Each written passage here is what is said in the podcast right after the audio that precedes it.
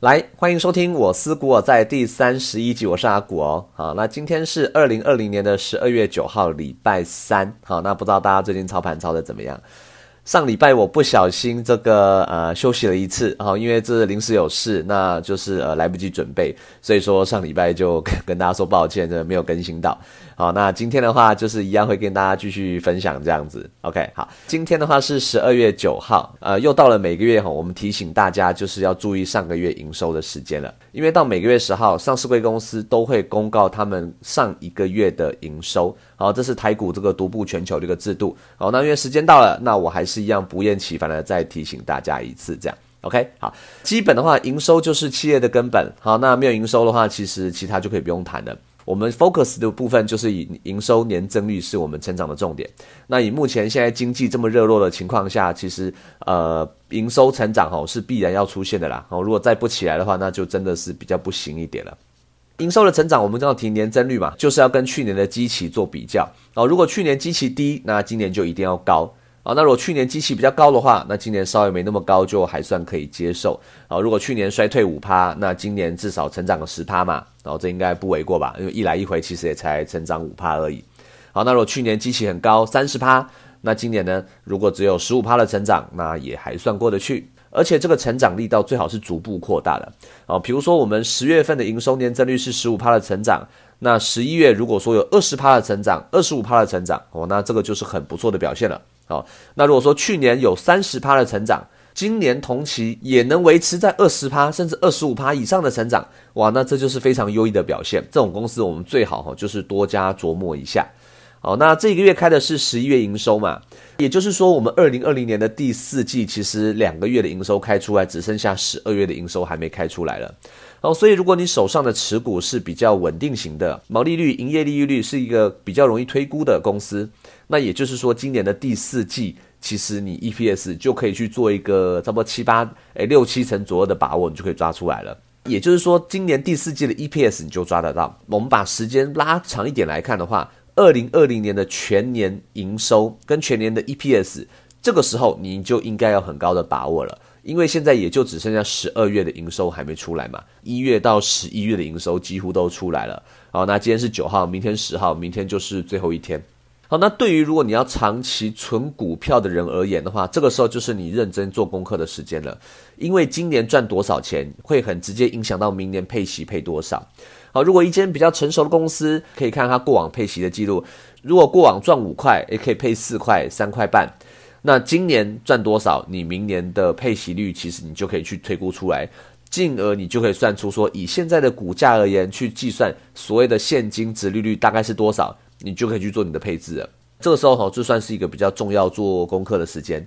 好，那如果说你手上的持股的公司，它明年，除非它明年有比较大型的资本支出哈，可能需要用到比较多钱，好，那可能我们就稍微保守。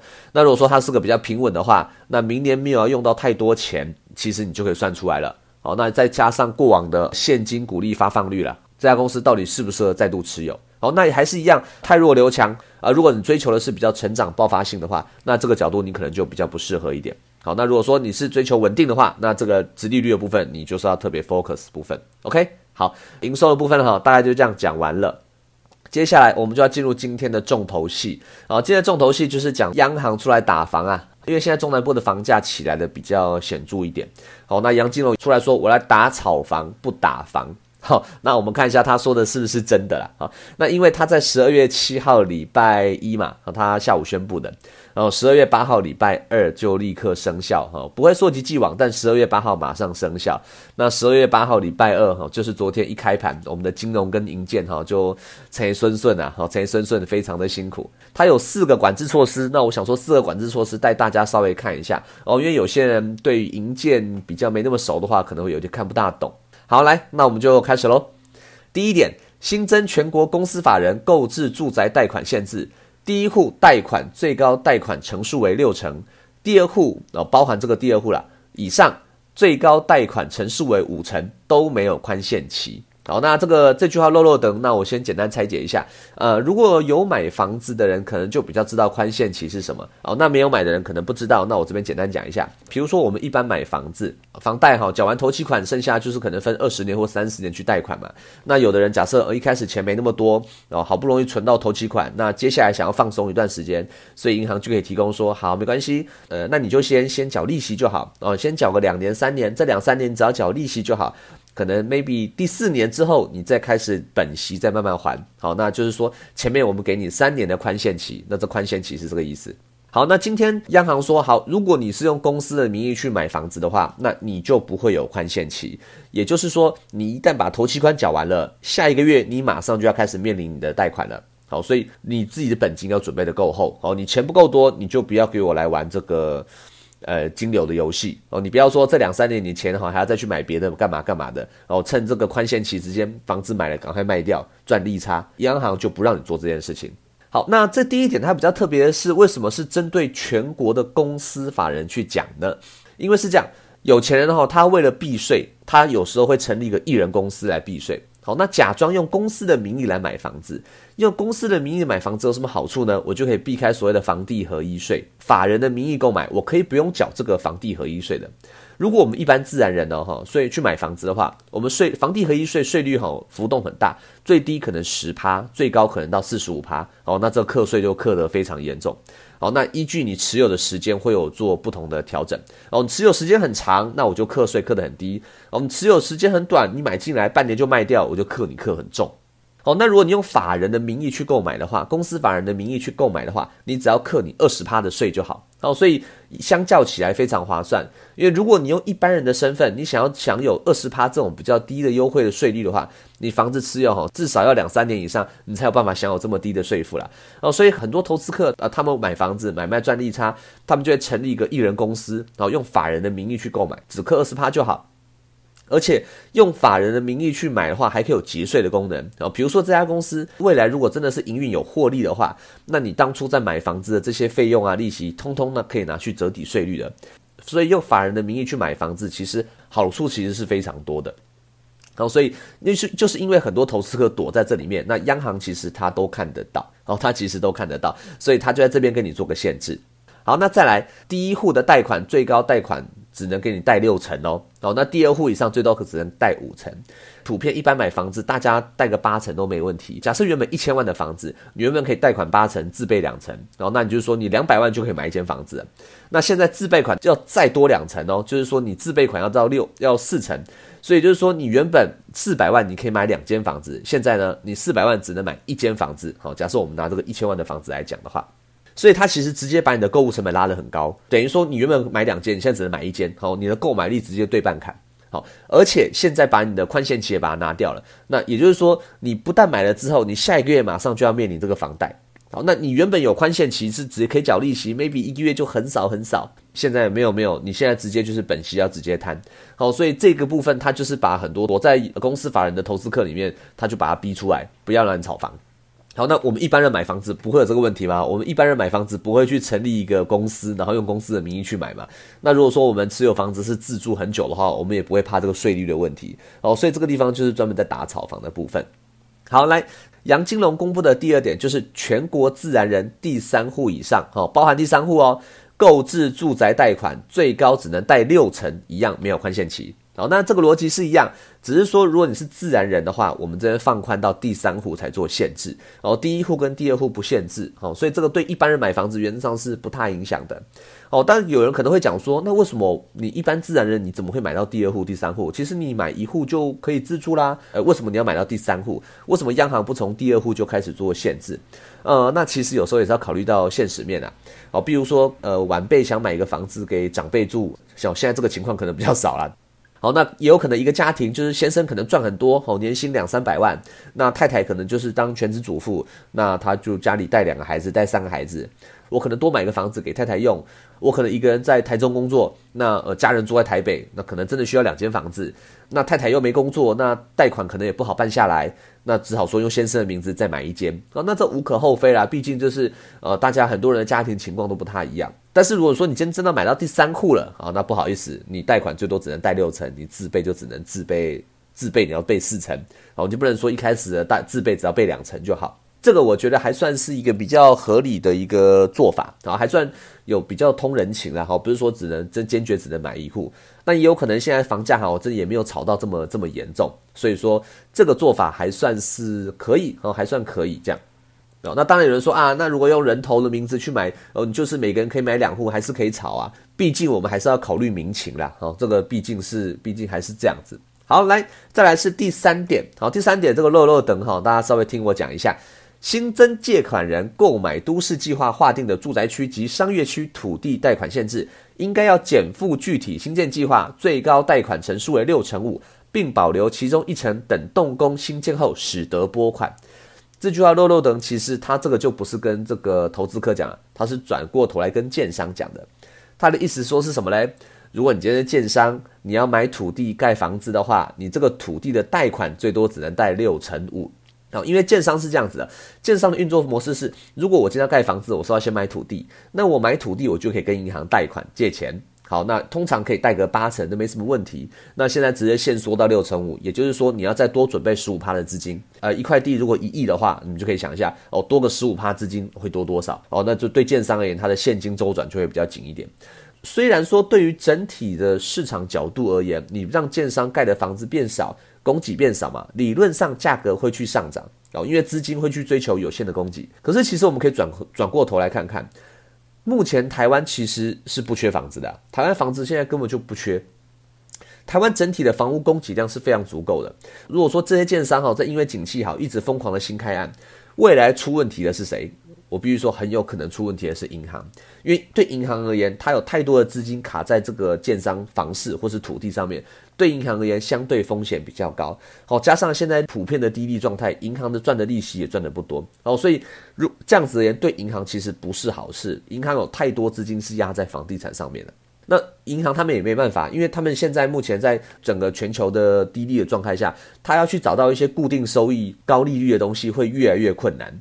哦，那你也不太可能说叫银行把钱哦，通通，哎，通通拿去买台积电啊，拿去买零零五零，哦，这这也不可不太可能，哦，所以有时候银行哦，他看到这么多土地有需求，当然资金就跑过来，房贷的市场未容量也够大嘛。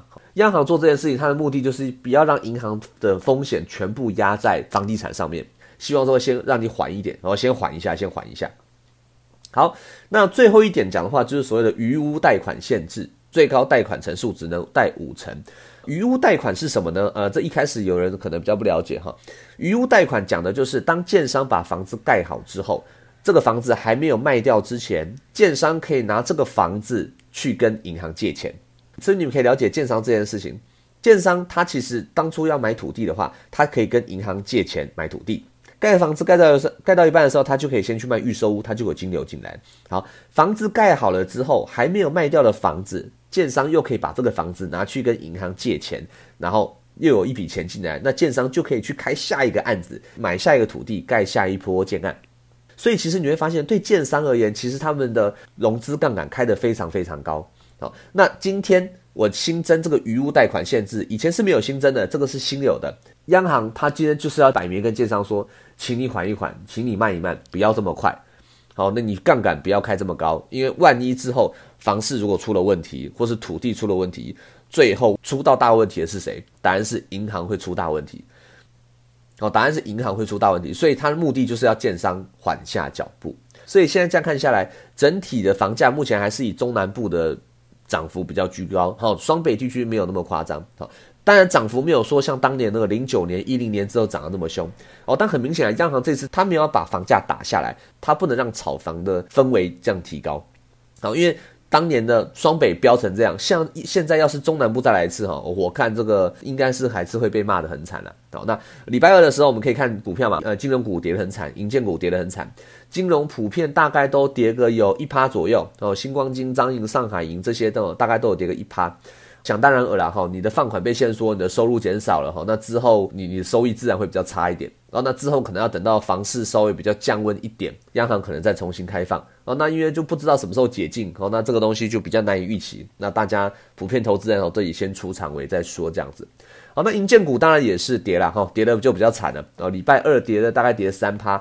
那现在我现在时间是中午十二点，银建普遍而言，大家跌个呃跌个一点五趴、一点六趴都有哦，也都蛮可怜，连跌两天哦。其中礼拜二的话，冠德亮灯哦，爱三零、远雄、新路、达利哈都大概有跌了五趴以上的跌幅哦。那现在看起来，爱三零跟香菱哦，爱三零跌七趴哦，香菱跌十趴哦，非常的惨烈。那当然有人说了，这种呃央行啊出来要打房哈，一定很多内线提前都跑掉了，早就出脱股票了哦。那我是觉得不用每一件事情都看成这种阴谋论的感觉啦。好像我们刚刚讲那个爱三零啊、远雄这些，其实诶他们礼拜一还在创新高诶对不对？如果说真的有人要出脱股票的话，线图是不会长这样了。好，线图在高档早就会出现一个至少出现个长上影，要有有个样子吧。我相信啊，原本这些建商原本都觉得说央行只是讲讲了哈，那现在经济也没有很好，央行敢出来打房也是对经济的影响哦，也是怕影响选票哦。但央行这次哈就是吃了铁秤妥了心啊，他在打炒房，他就是很有很有他的决心哈，说干就干。礼拜一公布，那礼拜二就直接施行，我没有跟你在五四三的。当然也有人会说了，高度自备款其实你用信贷就能过关。好，现在利率低成这样，信贷其实说真的比房贷也没有高多少哦，也没高多少，也是很低。啊，的确啦，哈，这样讲的确也是没有错，但至少你看到央行愿意出手哦，那至少第一，它会有一定制止的风气。信贷的话，它又不能无限开，哈，它信贷的信贷的开法是你平均月收入的二十二倍视为上限，哦，这个是一个诶金融小常识，哈，对，你的短期贷款啊，信贷的意思是说，如果说你身上有信用卡、哈车贷、哦信贷这些东西，总金额全部加起来，哦，不能超过你平均月薪的二十二倍，这是一个信贷的上限。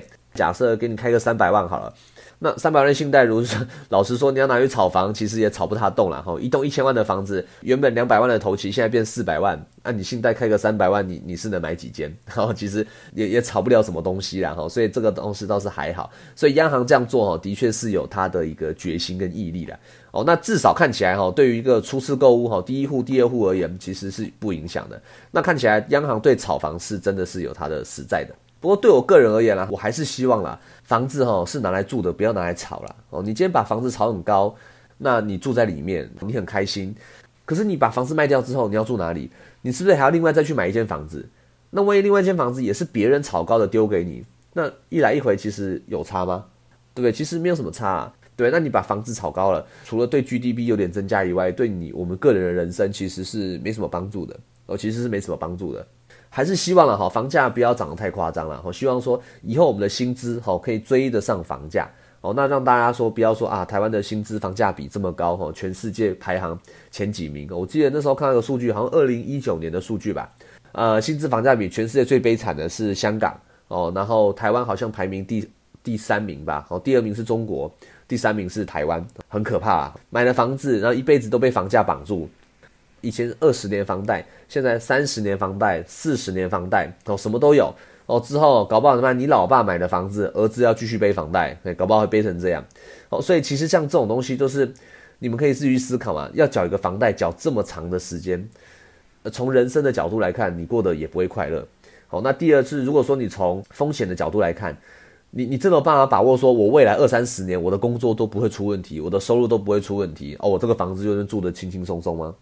哦，啊，你房子买了，哦，那你一定你也会花钱做装潢，家具也会买，哦，那这些做的漂漂亮亮的，你一定是拼了命说啊，想说赶快把房贷赶快还掉，哈，可以比较轻松一点，哦，可是你看房价炒起来，其实对对民生而言，其实都是都是很不好的事情啦。OK，因为今天既然讲了这个炒房，哈，那我们想说，我们就顺便分享一下银建股，普遍的银建股要怎么看？那网络上也有很多讲法啦，哈，那我这边大概整理一下，这也是我自己会比较看银建股的方法。来银建股哈，银建股最重要就是什么？它房子卖的怎么样嘛？那房子卖的好不好？从预售屋就可以看出端倪。然后那有的预售屋呢卖的很好，很便宜啊；有的预售屋卖的很慢，然后但是比较贵，那利润比较好。每个建商的风格都不太一样。然后那我们大概讲一下，来啊，银建股它的营收认列的比较特别哈，就是建案完工才会认列营收。呃，建设公司哈，它本来就是一个案子一个案子在开哦，所以说我们在看营收的时候，我们不能用普遍常用的营收年增率来看，不一样哦，因为它不同案子的完工时间不一样。一开始预售屋开卖的时候，客户会下定金嘛？那这个定金会发生什么事情？这个定金不会是他的收益，可是会影响到他的资产负债表。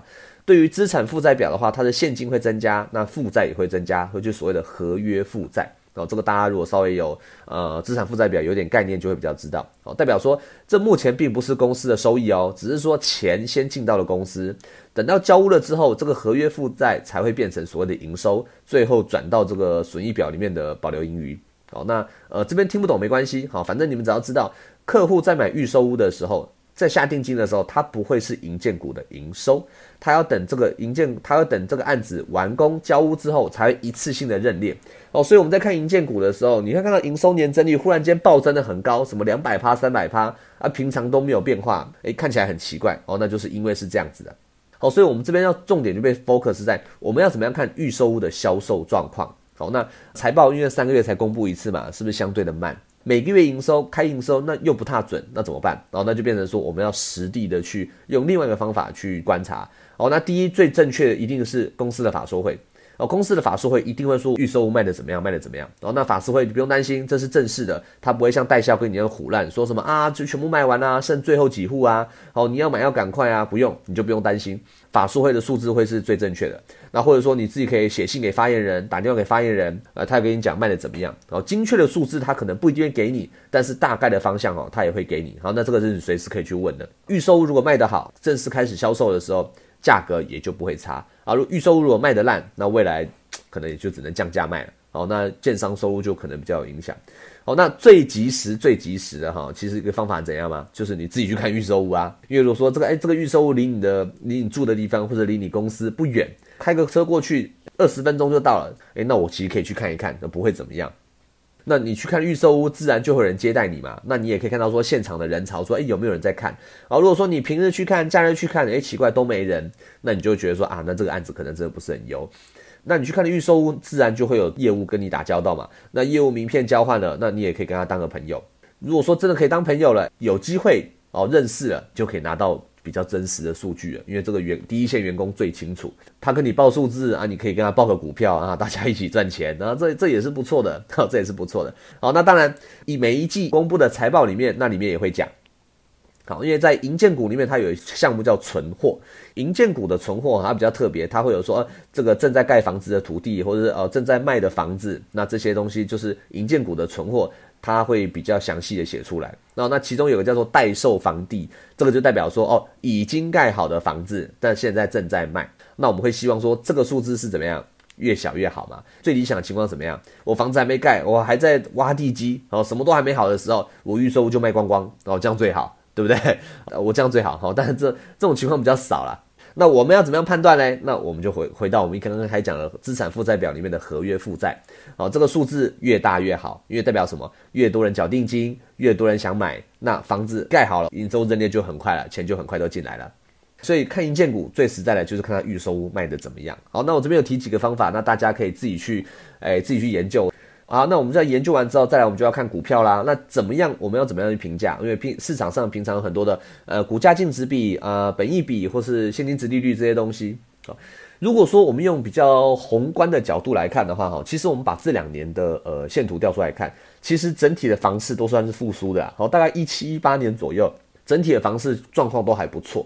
好，那有蛮多公司获利都还不错，而且配息也配的蛮好的哈，像是一些知名度比较高的华固啊、远雄啊、冠德哈这些，其实他们的涨幅都算是蛮高的哦。在有比较强大的现金值利率的保护之下哈，这些股价其实几乎都不太崩。好，这两年大家几乎都走过多头。那如果说真要讲怎么选股的话，我自己觉得本益比是不太适合啦哈，因为它的获利比较不稳定，相对的用现金值利率或者股价净值比去评估会比较适合一点。哦，原上只要每家公司哦，你只要回档到一一定的程度，你再去买进，其实报酬率都不会太差了哈，整体都还算是蛮好的。而且房市要反转，其实不会是两三个月的事情，好，或是蛮长的一段时间。那股价如果真的涨涨涨涨涨不动，那至少你还有配息可以保护它。哦，那当然了，有一些规模比较小的建商就建议不要去选它。好，还是以消费者而言，有知名度比较好、品牌比较好的建商哦，他们也比较敢买一点。哦，那未来在房市的复苏这条道路上，一般消费者也会优先选择这些知名度比较高的哦，因为毕竟这几年下来，大家可以看到新闻嘛，呃，漏水啊、地震啊，哈，无良建商怎么的，好像那个网络上有个很有名的叫 Sway 的，哦，一天到晚都在讲无良建商哦，这些建商那些建商怎样怎样，哦，那这个就是大家要小心了哦。Sway 的粉丝团好像也是二三十万人在追踪哦，他讲的话，我相信是有一定的。影响力啦，好，一定的影响力。那他本人也是曾经也是在这个行业哈做过很久了，好，那现在站出来就是诶打防悍将，哦，对，就打防悍将这样。好，那这次因为在中南部台积电的哈，在中南部这个买了买了三个厂嘛，好，这段时间买了三个厂，厂盖了起来，房地产就跟着起来嘛，因为周边的住宅需求。那之后，好，那房地产起来了，我相信对于周遭的一些，比如说生活百货啊，好，休闲娱乐、交通运输这些东西，也都是很有机会的哦。所以我觉得不只是房地产了，应该还有其他的地方，可是大家可以去观察的。有些类股哈，应该也是有机会再走一点的哦。觉得还有另外的角度，是因为长台湾长期以来啦，其实呃南北失衡蛮严重的嘛哈，因为整个重心都在台北内科、足科哦。那中科、南科这两年哈，算是发展的比较好哦，尤其是南科台商回来盖房子，所以说其实对于台湾的南长期的南北失衡，我觉得可以靠这一波起来哈拉起来哦。大家不要小看台积电哈，台积电其实它养了非常非常多的员工。呃，有点忘记台积电实际的员工人数了。我印象中，哈，最后台积电，我印象中看到台积电的员工人数好像是，诶，五万人还是六万人啊？我也忘记了。哦，台积电看台积电跟红海就不一样，红海员工人数也很多，可是他都养在大陆，哦，而且薪水没那么高。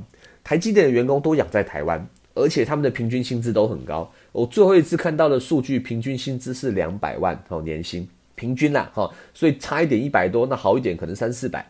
哦，所以台积电对台湾的贡献哦，其实真的是不只是 GDP 的贡献，台积电的员工都在台湾，他养的就是台湾人。